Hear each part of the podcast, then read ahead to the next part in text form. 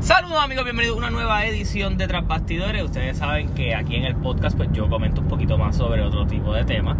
Eh, vamos a seguir con lo que son las previas de la NBA. Eh, tuve un poquito de complicaciones para subir los pasados episodios, así que es bien probable que reciban más de un episodio diario, al menos en los próximos días. Eh, ya la NBA comienza el 22 de diciembre, esto está siendo grabado el 14 de diciembre, así que estamos a 8 equipos, o sea, 8 días, perdón y si me fuera a hacer dos equipos por día, serían 16 y yo llevo cuando son 20, me faltarían todavía bastantes equipos, me quedan 26 equipos por discutir.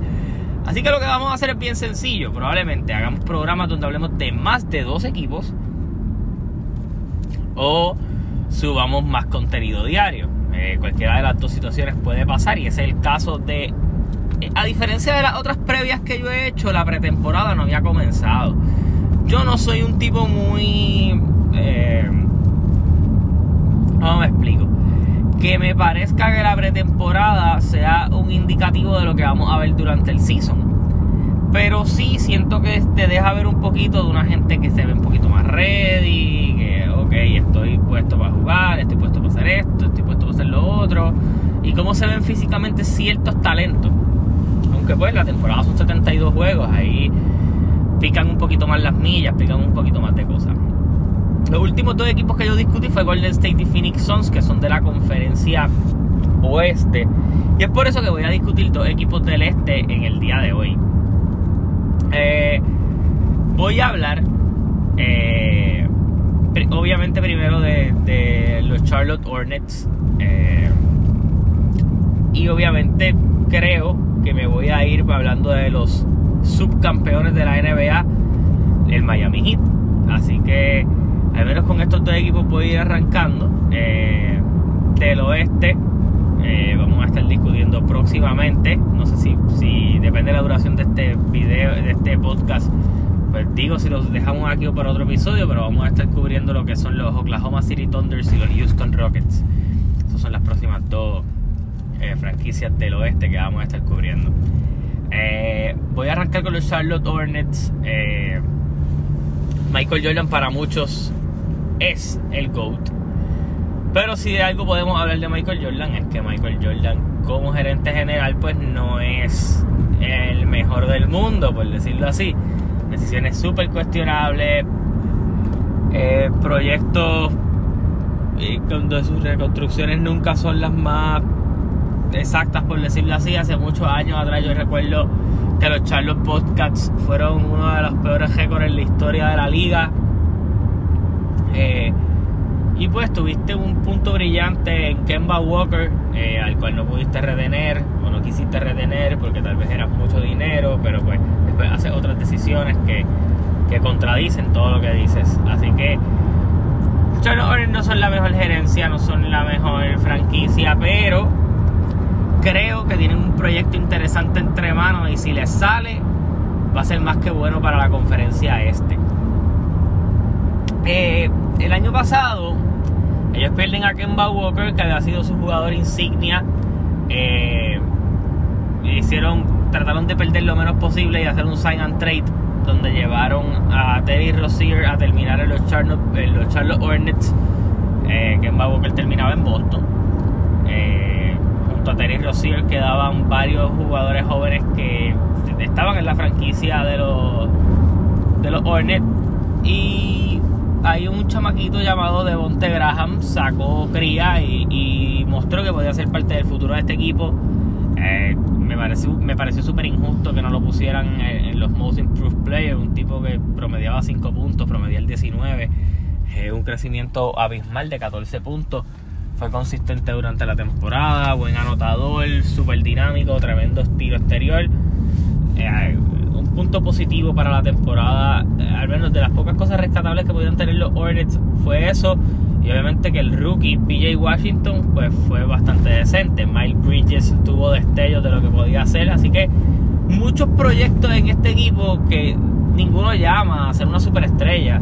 Pero sí a ser jugadores buenos e interesantes y hacer un, a, a, tener un núcleo en estos jugadores que mencioné. Eh, y pues hace una de las firmas interesantes de la agencia libre, que es firmar a Gordon Hayward. Una firma arriesgada también, porque Gordon Hayward, pues sí, estuvo lesionado por los pasados años. Eh, empezó la temporada con Boston, se lastima, se pierde ese año, regresa, medio problemas físicos, pero pues como jugador ha evolucionado a rebotear, a pasar el balón, a meter la bolita, pero pues no al nivel de Utah. Una de las razones por las cuales él quería salir de Boston o otras alternativas era tener más opciones ofensivas para obviamente supongo yo que recuperar esa confianza que en algún momento perdió. Eh, en los Hornets está llamado a ser ese veterano, ese hombre que va a meter la pelotita en los momentos importantes y, básicamente el guía de todo este grupo de muchachos jóvenes que están allí. Sí, él tiene experiencia de playoffs, Terry Rozier también la tiene, pero más de allá de allí, ahí no hay mucho veterano que digamos. Así que Gordon Hayward, junto con Devonte Graham, Terry Rozier, PJ Washington, Cody Seller, Billombo, eh, Miles Bridges, eh, están llamados a, el mismo Malik Monk, mm, varios jugadores jóvenes que ahora tienen la oportunidad de, ok, es momento de step up, de levantar ese juego. Yo creo que Devonte Graham es uno que pueda hacerlo. Miles Bridges también, que sus evoluciones deben permanecer muy buenas allí. Eh, las segundas temporadas de muchos rookies no son las mejores, pero PJ Washington tiene tiro exterior. Esperemos que lo logre capitalizar en él y, ya no hay esos veteranos como Marvin Williams, Batum y toda esa gente que te quitaban minutos. Ahora el equipo es joven de verdad y es momento de, ver eso. Eh, un punto interesante es ver cómo se desarrolla Gordon Hayward con esta eh, lo importante es que no hay presión. De cierta manera ellos no tienen una presión por entrar octavo. Es un equipo que puede jugar sin presión, divertirse. Y es algo que estaba leyendo. Y lo vi jugar en pretemporada. Y se ve como ese mismo tipo de equipo. Un equipo que quiere divertirse jugando. Y yo creo que eso es algo que vamos a ver. Eh, un equipo que va a jugar eh, de manera divertida. va a ser un equipo joven. tiros de mucho triple mucha búsqueda de esa identidad que van a querer tener a futuro. Y no lo mencioné, pero me parece que es uno de los puntos interesantes del equipo. Eh, el de Angelo Ball. El de Angelo no, la Melo Ball, perdón. Eh, probablemente el único hijo de la Bar Ball que, que básicamente las tiene todas. Mete la bolita, buen pasador rebotea, básicamente pues tiene que ser un poquito más de cuerpo, pero es bastante grande. Eh, sí, en la selección de tiros son cosas a mejorar, pero el chamaquito lo que tiene son 19 años. Eh, a diferencia de otros jugadores, no jugó en CWA, eh, jugó básicamente en ligas de hombres, por decirlo así, jugó en Lituania y, jugó en varias partes del mundo con, con jugadores profesionales que yo creo que eso es algo bien importante a la hora de, el temor que pueda sentir un jugador a la hora de, jugar en la NBA y es algo que yo creo que la Melo Ball no tiene. Eh, interesante cómo los Hornets lo usen, cómo lo usa el coach, vi los videitos de las pases que hizo. Yo creo que va a ser un equipo bien divertido de ver. Es un equipo joven, es un equipo que puede estar buscando crecer juntos. Y esos equipitos así son buenos. Donde, chamaquitos poco a poco se van aclimatando juntos a, ok, esta pieza nos funciona, somos jóvenes.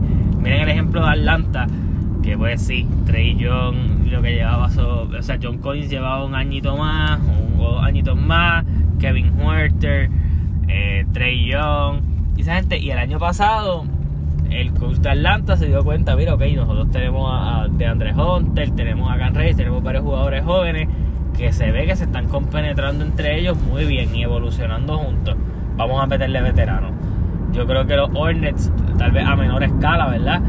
Pueden ser este año el, momento en donde el coach y la gerencia, si fuera un poquito más astuta, digan, ok, estos me funcionan, estos los puedo usar para trade, o de estos puedo salir y renovarlos, y buscar eh, otros veteranos que le puedan aportar al proyecto. Eh, porque pues la gente va a firmar por dinero, porque hay espacio salarial, no porque eh, sea el sueño de todo el mundo jugar en esa franquicia, porque vamos a ser francos, ah, eso no, no es la realidad. Ellos tampoco son muy buenos dando contratos, pero eh, este equipo va a ser divertido de ver, al menos en lo que yo creo que son de la posición 1, 2 y 3. Eh, ya en la 4 y en la 5 es donde está el, desequilibrio de ellos. Eh, no creo que entren a playoff en el este, siendo honesto. el este sí tiene unos equipos malitos, pero por ejemplo, cuando tú miras este equipo, miras a Orlando, que más o menos siempre se queda igual. miras los otros equipos del fondo, Detroit, los Knicks, el mismo Washington yo tal vez tengo a Washington por arriba de ellos, Atlanta que estaba fuera de playoffs los tengo arriba de ellos, Orlando lo tengo arriba de ellos, o que realmente eh, sí pudiera yo pensar que si juegan muy bien y se acoplan puedan jugar el play-in. Y en el play-in pues ya la historia es diferente, pero creo que si la salud los tiene pueden, pueden lucir muy bien, pero no los veo más arriba de la posición número 11 en el este. Vamos a hablar del Miami Heat. Y, voy a hablar del Miami Heat porque Miami fue la sorpresa de la burbuja en aspectos de resultados. Porque sí, Phoenix fue la sorpresa de la temporada regular de la burbuja, que se fueron invictos, pero estos muchachos de Miami, mucha gente decía, ah, Miami se puede limpiar a Milwaukee en una serie. Y yo tal vez lo podía ver posible, pero cada vez que me ponía a pensar en el factor público en Milwaukee y ese tipo de cosas, yo dije, ah, se pueden, ahí se pueden joder. Pero Miami fue abismal desde el principio se limpiaron Indiana, que yo pensé que le iba a dar problemas. Eh, se limpiaron a Milwaukee, que parecía que le iba a dar problemas. Eh, tuvieron una serie aguerrida con Boston, pero los derrotaron. Y llegaron a las finales de la NBA contra los Lakers, un equipo que de cierta manera era superior en términos de estrella. Eh, pero le ganaron dos juegos, perdieron en seis juegos. en unos playoffs donde Jimmy Butler básicamente se garantizó como líder indiscutible. Van Adebayo consolidó su estatus de estrella, que lo estaba haciendo durante la temporada. Eh, donde Duncan, Robinson y Tyler Hero eh, son dos proyectos de tiradores muy buenos, donde Goran volvió a ser el dragón. O sea, es un equipo que ese sistema funciona y las piezas que tienen alrededor funcionan. Y y él es, de estos equipos que tú no le tienes que cambiar tanto para volver a ser competitivo y cuando los miras en el papel, coño, Podría de Bayo no son tan fuertes. Son este tipo de jugadores que, en los momentos de dificultad ellos no tienen que ser los que tienen el balón, pero pueden crear para alguien que tire el balón y, funcionaron muy bien. Ellos quedaron quintos el año pasado. Eh, tienen unas pérdidas obviamente en el equipo ahora, tienen una gente que llegó, así que vamos a hablar un poquito de lo que tiene este equipo eh, para básicamente para el año que viene y obviamente mucha gente hablaba de Giannis que este era un, un, lugar para Giannis el año que viene si decidía ser agente libre con la renovación de Van Adebayo esto se antoja un poquito más imposible pero los agentes libres que ellos tienen para el año que viene un contratito como el de Kelly Olynyk que pues son creo que son 13 millones eh, Duncan Robinson ya quedaría libre el año que viene. Agente libre restringido, tú puedes apretar. Kendrick Nunn es otro más. Eh, y Wodala es otro que te queda libre. Y Maurice Harless. Este, digo eso para, para la gente que piensa que Jimmy puede filmar, tendría que intentar dejar ir unas piezas o buscar hacer algún espacio para lo que vaya a hacer Giannis. Que pues cada vez esa carrerita se antoja un poquito más imposible. Y pues antes de hablar del equipo han salido varios reportes de que pues en el pasado Miami fue bien claro en que Tyler Hero era intocable en términos de trades. Eh, una vez Harden ha mencionado a Miami en esos destinos donde él quisiera ir, eh, creo que el sello de intransferible de Hero se pone más en duda. Eh, no me sorprendería algún paquete que pudiera incluir a Tyler Hero, a Kelly Olynyk, tal vez algo más. Y una otra ronda por intentar traer a Harden. En cambio, traer a Harden a este sistema sería bien interesante no solo por el juego de Harden, sino por lo que, por que pudiera significar para, para Miami tener básicamente un, un Big eh, espectacular allí y, me, parecería muy bien. Pero vamos a hablar del equipo. Eh, básicamente el equipo se mantiene el mismo. Eh, en el backcourt tiene, hay a Goran Dragic, a Jimmy Butler, a Tyler Hero, a Kendrick Nunn, a Avery Bradley y a Duncan Robinson. Eh, Avery Bradley fue una de las adiciones de este equipo, eh, viniendo del equipo campeón de los Lakers, no jugó la burbuja, eh, pero Avery Bradley es un jugador perfecto para este tipo de sistema. Defensivo, puede meter el triple, se mueve bien, distribuye bien el balón. A, los Lakers lo hizo mucha falta durante la temporada, durante los playoffs de cierta manera. Y básicamente un buen recambio para Jimmy Butler en esos momentos importantes de juego. y en, el, en, el, en, la parte de la pintura, por decirlo de cierta manera, vuelves a traer la defensa de Iguodala.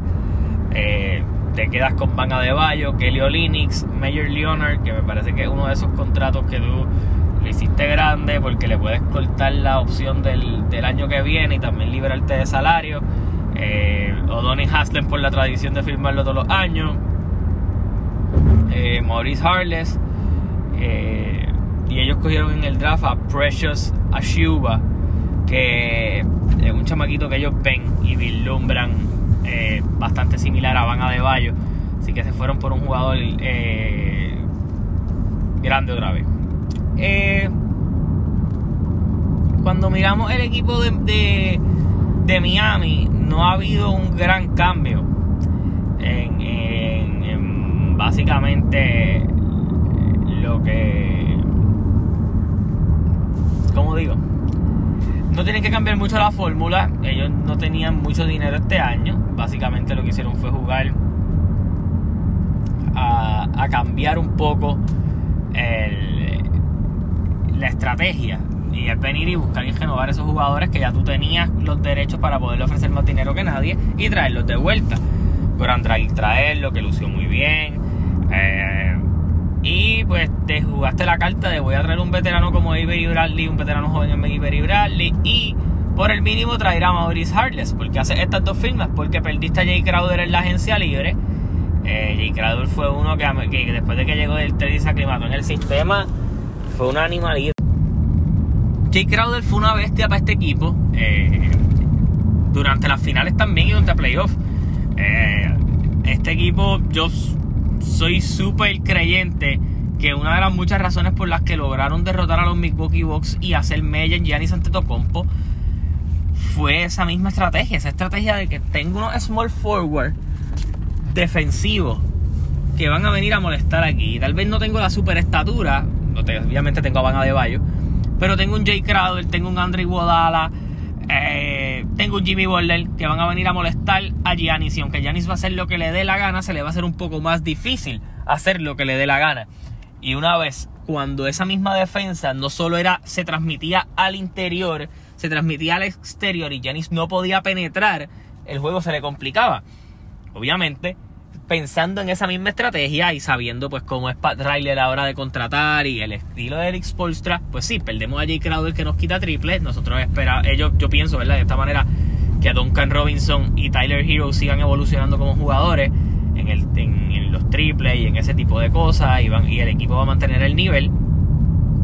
Trae un Avery Bradley y un Maurice Harless que pueden hacer eso mismo, al menos esa intensidad defensiva. Y Avery Bradley defiende de afuera, puede defender un poquito adentro. Y, básicamente mantiene esa cultura defensiva que, eh, que, Miami está promulgando con un tipo como Avery Bradley que puede seguir moviendo el balón, que hace su estilo, que hace sus cosas y Harless para el para el hustle, además de pues esos chamaquitos jóvenes que puedes desarrollar, como lo que fue el rookie que cogiste, y una de esas piezas que esto, porque Miami si tiene algo que le sale es coger jugadores del, del D-League de ellos y ponerlos a jugar y funciona. Le pasó con Chris Silva en algunos momentos del año pasado. Eh, Kendrick no fue su rookie y básicamente pues durante la temporada fue el point guard indiscutible. Así que Miami tiene un, muy buen margen para seguir trabajando.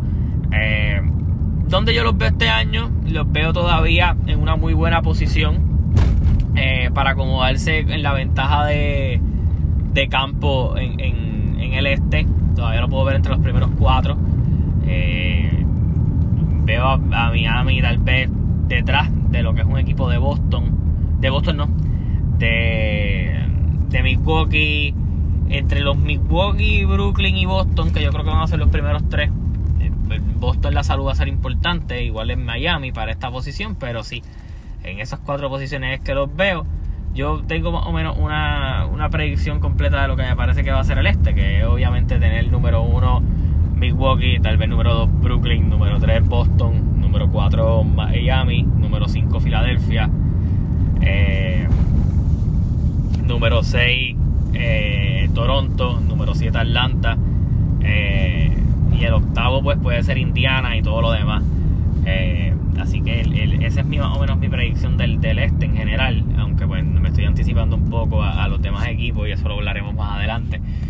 Pero sí, este, creo que Miami puede dar cátedra. Y donde más peligroso es Miami, no es ni en la, ni es ni en la regular.